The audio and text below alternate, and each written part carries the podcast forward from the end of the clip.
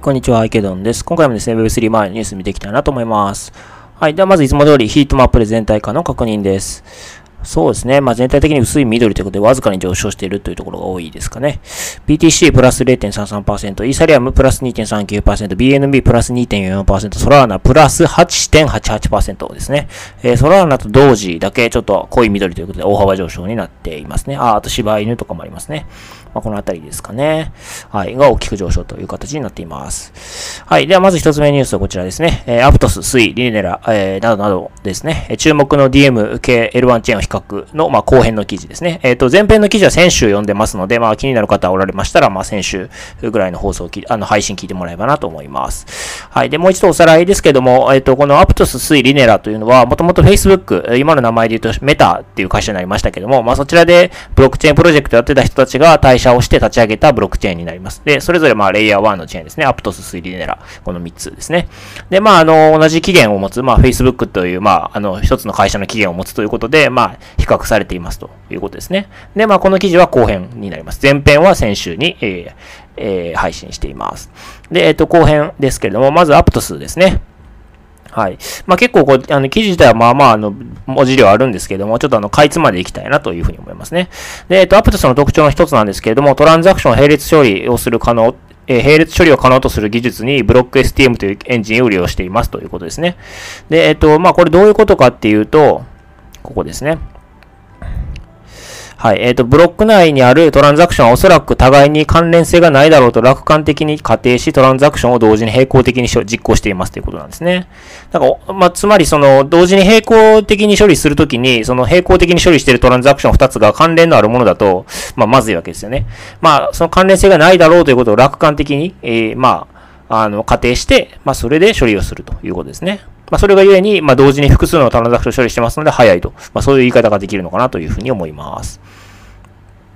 はい。で、次、えっ、ー、と、まあ、コンセンサスの形成というところなんですけれども、えっ、ー、と、まあ、 DiemBFT というものを使っていますということですね。BFT は Byzantine Fault Tolerance ということで、まあ、日本語で言うとビザンチン耐性があるっていう、まあ、言い方がされますね。で、えっ、ー、と、ビザンチン体制があるっていうのはどういうことかっていうと、まあ、ネットワークの参加者の中に、えっ、と、該となる行為者が一定数いたとしても、ネットワークが正常に機能する能力というのを指していますね。これ確か、あの、世界史に出てくる、あの、なんていうんですかね、あの、戦争の時にどういう軍事行動を取るかっていうのを会議にかけた時にどういう行動をその、なんていうんですかね、えー、どういう行動を取るかっていうことを決定したその事例から来てたと思うんですね、ビザンチン体制というのは。確かオスマン帝国だったかどこか忘れましたけど、あの、ビザンチンに関する戦争の時に、まあそういった合議があって、そこでの逸話から来てる名前だというふうにどっかで読んだ、あの、覚えがあるんですけれども、えー、まあそこから来ていますと。で、アプトスの場合は、まあ、ネットワーク参加者のうち3分の1が不正を働いてもネットワークは正常に機能ができるということですね。はい。で、まあもう少し言い換えて結論じみて言うとここに書いてありますね。えー、コミュニケーションにかかる時間を最大限まで短縮するように改良された。そして、まあ参加者の中にネットワークに害となる行為者が3分の1いたとしてもネットワークが正常に機能するコンセンサスプロトコルっていうことですね。まあこれがアプトス BFT というみたいですね。はい。ごめんなさい。さっきあの DMBFT って言ってしまったかもしれません。ごめんなさい。アプトスが採用しているのはアプトス BFT ですね。ごめんなさい。D、えー、DMBFT を基盤に改良されたものですね。アプトス BFT になります。で、現在のアプトスのエコシステムはテストネットしかローンチしていませんということですね。まあ、ただし結構エコシステムは活発ですと。で、えっ、ー、と、代表的なもので言うと、えっ、ー、と、まあ、最大級の規模を誇る AMM で名前がリクイズスワップとか、あとはまあ、えー、DEX でエコーニアっていうものですかね。ちょっと読み方が、発音の仕方がわかりませんけれども、まあそういったものがありますということですね。で、トークノミクスの部分はホワイトペーパーがまだ、まあ、トークノミクスの詳細はまだ公表されていないということですね。まあ、ただ一般的なポスチェーン、POS チェーン、プロフステークチェーンと同じでしょうという、まあ、ことが予想されています。はい、じゃあ次、推移ですね。はい。まあ、こちらもあの、同じようにですね、アプトスと同じように、まあ、ネットワークのスピード改善のためにトランザクションを分けて並行的に処理していますというところなんですね。で、えっ、ー、と、水の方は、このトランザクションの種類を2種類に分けてるんですね。で、えっ、ー、と、例えば、ここですかね。単なるトークンの移動など、他のアドレスやトランザクションとの関連性が薄いトランザクションは、コンセンサスプロトコルを経由する必要がなく、まあ、即座に完了、承認が完了するということですね。で、一方で DEX などでのトレードなど、まあ、複数のアドレス及びトランザクションを含む複雑なトランザクションは、えー、他のブロックチェーンと同様にコンセンサスメカニズムを経て実行されますということですね。まあ、この辺が結構違いかなというふうに思いますね。で、まあ、図にするとこんな形になるのかなというふうに思います。はい。まあ、こうなんか、なんていうんですかね、それぞれのブロックがこうなんか複雑にこう繋がっているような感じですね。ブロックチェーンっていうとこう単列で繋がっている感じですけれども、まあそうではないという感じですかね。まあこれによってこう複数に一気に処理をしていって、えー、処理能力を上げているという意味合いかなというふうに思いました。はい。で、えっと、まあ、 Sui も Aptos も同じ、あの、まあ、Facebook、まあ、今の会社で言うと Meta ですけれども、で、開発されていた Move という言語を使っています。ただし、あの、 Sui の方は、えっと、Move の改良版ということで、 Sui Move というみたいですね。はい。まあ、少し改良版ということですね。で、えー、 Sui のネイティブトークンの、まあ、トークノミクスの方は、まあ、あの、公開されていますということですね。まあ、こちらが図になります。エコノミクスモデルの図になるんですけれども、まあ、こういう形になりますということですね。はい。で、まあ、あの、特徴的なところはガス代の算出方法っていうところですかね。まあ、バリデーターが参考価格を提示するという仕組みを採用しているということみたいですね。はい。で、えっと、まあ、こういったものを導入することによって、まあ、闇雲に高いガス代を提示するインセンティブがなくなり、まあ、トランザクション処理に必要なコストはカバーし、利益を上げら利益を上げられるものの、ユーザーに過度に高いガス代を払う必要がないという、まあ、ウィンウィンな関係がある、出来上がるということですね。まあ、要は、あの、ガス代が、まあ、不当に高くなるようなことを避けていますよって、まあ、そういうことですね。はい。まあ、とは、あの、大容量のデータをチェーン上に保存できるという特徴を最大限に活用するために、ストレージ利用量をも導入していますということですね。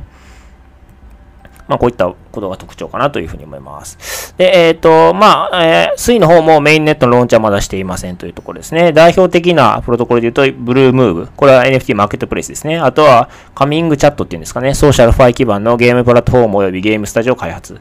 あ、それから、えっ、ー、と、 OmniBTC ですかね。トークンスワップやビットコインを使用したレンディングサービス等を提供と。まあ、こういうものがあるということですね。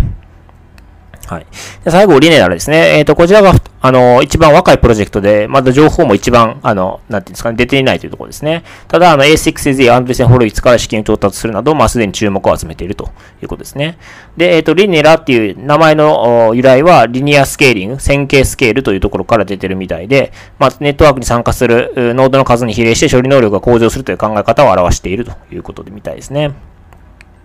はい。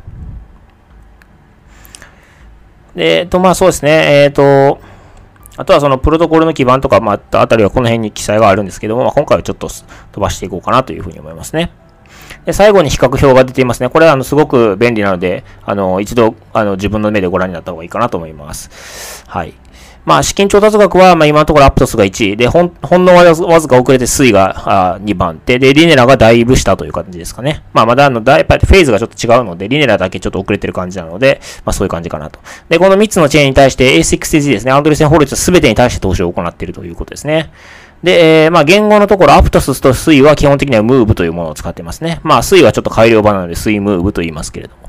で、それからあと、推定最大 TPS ね。TPS は transaction per second ですけれども、1秒間あたりにどれだけのトランザクションを処理できるかっていう話なんですけども、 Aptosは16万ですね。 Suiが12万。で、えっ、と、 Lineraはまだ未公表ということで、わからないということですけども、まあ、どちらにせよ、多分、あの、結構スケーラブルな値になるというふうに思いますね。今、こう、例えばイーサリアムのレイヤー1とかで結構問題になっている、まあ、処理能力の問題っていうのを、まあ、やっぱり改善するべく、まあ、これらのチェーンは立ち上がっているということかなというふうに思います。で、メインネットのローンチ時期は、えっと、スイとリネアは未定。で、アプトスは2022年の秋。まあ、つまりもうちょっとということかなというふうに思います。はい。まあ、やっぱり注目かなというふうに思いますね。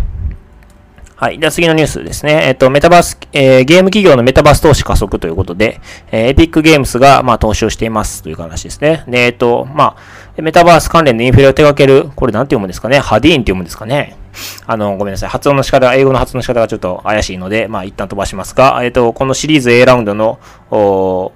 資金調達ですね。43億円資金調達しましたということですね。で、まあこの出社の中にエピックゲームスが含まれますということですね。で、えっと、このニュースの主題はですね、この、あの、資金調達した企業そのものではなくて、投資をした側、つまりエピックゲームスの方なんですね。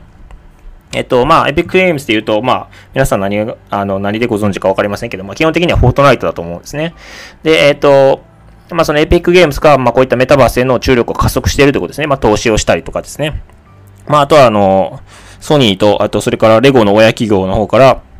まあ、資金調達を行ったりとかですね。あとは NFT に肯定的なスタンスを見せているように見えるというところから、まあ、あの、この分野にやっぱり興味があって、えー、注力を加速している、投資したり、投資してもらったり、えー、まあ、もしくは好意的な発言をしたりということで、えー、この領域に、え、対する、まあ、関心というか、まあ、注力が増えていると。まあ、いつか何か大きなプロダクトを出してくるんじゃないかなというふうに個人的には、まあ、予測しますが、さあどうでしょうかというところですかね。はい。では次の記事ですね。えっと、ソラナの共同創設者が、まあ、インタビューに答えているということで、で、NFT から次のマーベルやディズニーが生まれるということですかね。はい。で、えっ、ー、と、まあ、あの、ソラナのファウンダーの方ですかね、えー、の方が、まあ、言ってることなんですけれども、まあ、次の20年で次のマーベル、やディズニーを立ち上げたいという夢見るなら、それは今まさに NFT 群で起こっていることだろうということですね。はい。で、まあ、この記事の中身は結構、なんていうんですかね、あの、彼の経歴とか、まあそういったこと、あとは NFT のこう一般的なポテンシャルみたいなことがバーっと書かれているので、まあこれ以上触れないんですけども、まあやっぱり基本的にはその通りだというふうに思いますね。で、特にやっぱり今 NFT の中でもブルーチップと呼ばれているものですね。まあ私の推しは、あの、 Yuga Labs が作っている BAYCと MAYC ですね。えー、 Bored Ape Yacht Club と、えー、 Mutant Ape Yacht Club ですかね。えー、それから、それに付随するメタバースで Otherside というものがありますよね。まあこのあたりが私の中では推しなんですけれども、まあ他にもブルーチップの NFT ってありますよね。まあ、こういったものが、やっぱり次の世代の、まあ、エンタメの中心に踊り出てくるんじゃないかなと。まあ、マーベル、ディズニー、まあ、そういったものになるんじゃないかなと。まあ、それは多分そうなんだろうなというふうに思いますね。まあ、その中でも私自身は、まあ、ユガラブズをしているという感じかなというふうに思います。まあ、皆さんはどこを押していますかという話ですね。はい。では次の記事ですね。えっ、ー、と、仮想通貨 VC のパンテラの CEO が、えっ、ー、と、経済が悪化してもブロックチェーンの成長は続くということで、まあ、あの、こちらもインタビューに答えているという感じですかね。まあ、こちらはちょっと若干ポジショントークな感じがありますけれども、えー、まあそうですね、これからも、まあ、あの、ブロックチェーンは、まあ、独自の道を進んでいくだろうということですね。まあ、S&P とか、まあ、リスク、S&P などの、まあ、株式指標と、まあ、相関がある時期もあるが、ということですね。まあ、あの、ある程度のスパンで見たときには、まあ、独自の道を進んでいくだろうということを彼は言っていますね。はい。まあ、とはいえですね、あの、まあ、業界の ベンチャーキャピタルの実際の落ち込みは結構ありまして、8月は4ヶ月連続で出資額が減少し13、13億6000万ドルとなっていますと。で、まあ、流入額は7月の19億8000万ドルから31.3%減少。えー、8月は101件の取引が成立し、平均出資額は1130万ドル、7月から10.1%減少しているということで、えー、まあ、出資額、それから件数ですかね。まあ、多分、両方とも落ちているということかなというふうに思います。まあ、つまり、あの、まあ、業界に流れ込むお金の量が減っているということですね。まあ、でも、そうですね。と言ってもそんなにかなという気もしま、しなくはないですし、まあ正確に言うなら、その、なんて言うんですかね、闇雲に投資されるのがなくなったということかなと思うんですね。それがゆえに全体、全体量としても減ってるっていう、そういうことかなというふうに思うんですね。まあ実際に、あの、さっきのエピックゲームスのニュースじゃないですけれども、あの、ちゃんと調達できてるところはちゃんと巨額の資金を調達できてますので、まあ実際にはその選別が結構しっかりと行われるようになって、えー、業界の中でもこう、なんていうんですかね、先頭を走ってる企業と、まあそうでない企業の差が、その鮮明になってきてる。で、えー、先頭を走ってるような企業は、えー、資金調達が豊富にできるし、そうでない企業は資金調達が全然できないというふうに、こう、真ん中がなくなって上下にこう、大きく離れたっていう、そういう感じかなと、私は個人的に思っています。で、まあ、それがゆえに、まあ、全体として見る、まとめ、丸めてみると、まあ、あの、全体額としては減っていると、まあ、そういうふうに見えているのかなというのは個人的な感覚ですが、まあ、実際はどうでしょうかというところですね。まあ、あの、私はあくまでこの外から、あの、業界のニュースとか読んで考えてるだけですので、まあ、実際肌、現場の肌感覚があるわけではないんですけれども、まあ、そういう感じなのかなというふうに思っております。はい。では、今回はこちらで終わりたいなと思います。よろしければチャンネル登録、フォロー、それから高評価の方をお願いいたします。はい。では、お疲れ様です。